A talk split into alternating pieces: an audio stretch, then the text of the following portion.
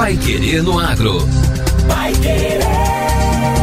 O Jornal do Agronegócio. 91,7. O agronegócio brasileiro vem se comprometendo cada vez mais com a adoção de práticas que poupam os recursos naturais e diminuem a emissão de carbono para a atmosfera.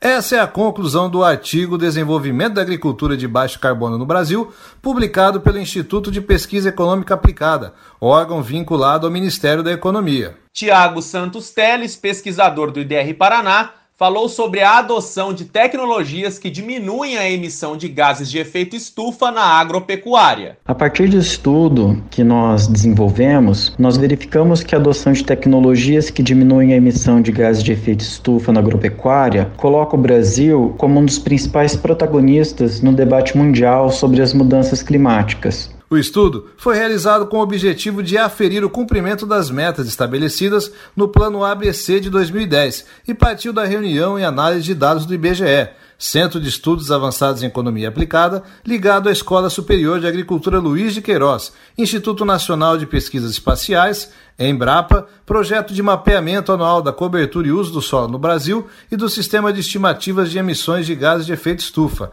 Ele também lembrou dos desafios identificados com a pesquisa. Nossa pesquisa também aponta que é necessário ampliar os investimentos na recuperação de pastagens degradadas e no tratamento de dejetos animais. O Plano Setorial de Mitigação e de Adaptação às Mudanças Climáticas para a Consolidação de uma economia de baixa emissão de carbono na agricultura, ou simplesmente Plano ABC, foi elaborado em 2010 como parte da Política Nacional sobre Mudança do Clima.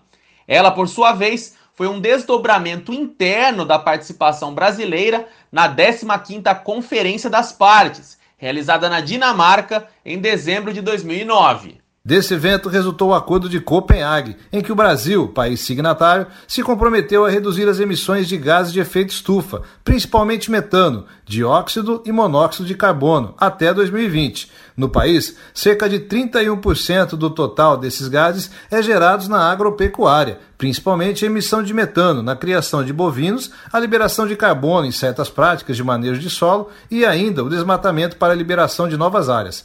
Teles também falou sobre as tecnologias do Plano ABC. Em relação à adoção das tecnologias do plano ABC, nós verificamos que houve um forte crescimento da área com integração lavoura-pecuária-floresta e da área com sistema plantio direto, que também contribuiu para o aumento da área com fixação biológica de nitrogênio. Os dados indicaram aumento na implantação de árvores em estabelecimentos agropecuários. Quanto à disseminação de tecnologias conservacionistas, o destaque foi a adoção de sistemas integrados de lavoura, pecuária e floresta. A expansão do plantio direto no período é outra importante constatação do estudo. O foco do plano ABC era expandir em 8 milhões de hectares a área com esse sistema de cultivo. Foram alcançados mais de 16 milhões de hectares, um incremento de quase 210% sobre a proposta inicial. Houve importante crescimento de áreas dedicadas às florestas plantadas, 140% acima da meta, e a adoção de estratégias para fixação biológica de nitrogênio, que alcançou mais de 14 milhões de hectares e superou em mais de 260% o objetivo inicial definido pelo Plano ABC. A baixa adoção do tratamento de dejetos animais e o pequeno incremento na recuperação de pastagens degradadas foram os pontos negativos verificados no estudo. Frente à meta de tratar 4 milhões e 400 mil metros cúbicos de dejetos animais, obteve-se 1 milhão e 700 mil, cerca de 39%. Dos 15 milhões de hectares de pastagens recuperados inicialmente previstos, apenas 36% foram alcançados. As informações completas sobre o crescimento da agricultura sustentável no Brasil podem ser acessadas no site ipea.gov.br. Repetindo, ipea.gov.br. Agora, no Pai Querendo Agro.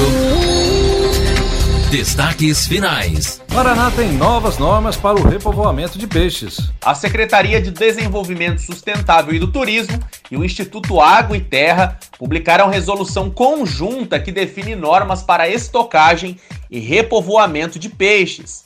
Conforme o documento, todas as ações de soltura e repovoamento de peixes nas bacias hidrográficas do Paraná e seus afluentes devem ter autorização do órgão ambiental estadual. O objetivo é proteger a fauna silvestre e o ambiente natural contra espécies invasoras. De acordo com a resolução, é proibido povoar com espécies exóticas ou invasoras de origem estrangeira.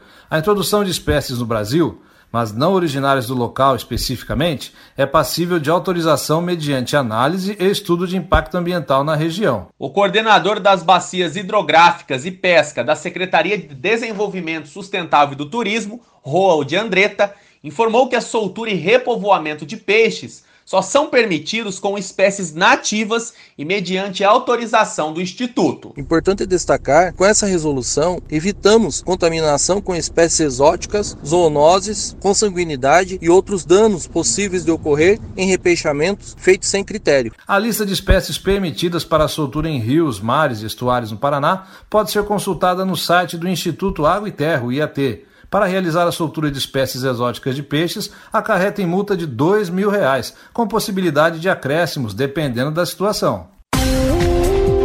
E termina aqui a edição número 271 do Pai Querendo Agro. E continue com a gente aqui na programação da 91,7.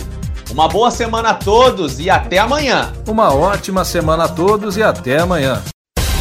Você ouviu Pai Querer no Agro. Pai Querer. Jornal do Agronegócio. Contato com o Pai Querendo Agro pelo WhatsApp 999941110 ou por e-mail agro@paiquerer.com.br.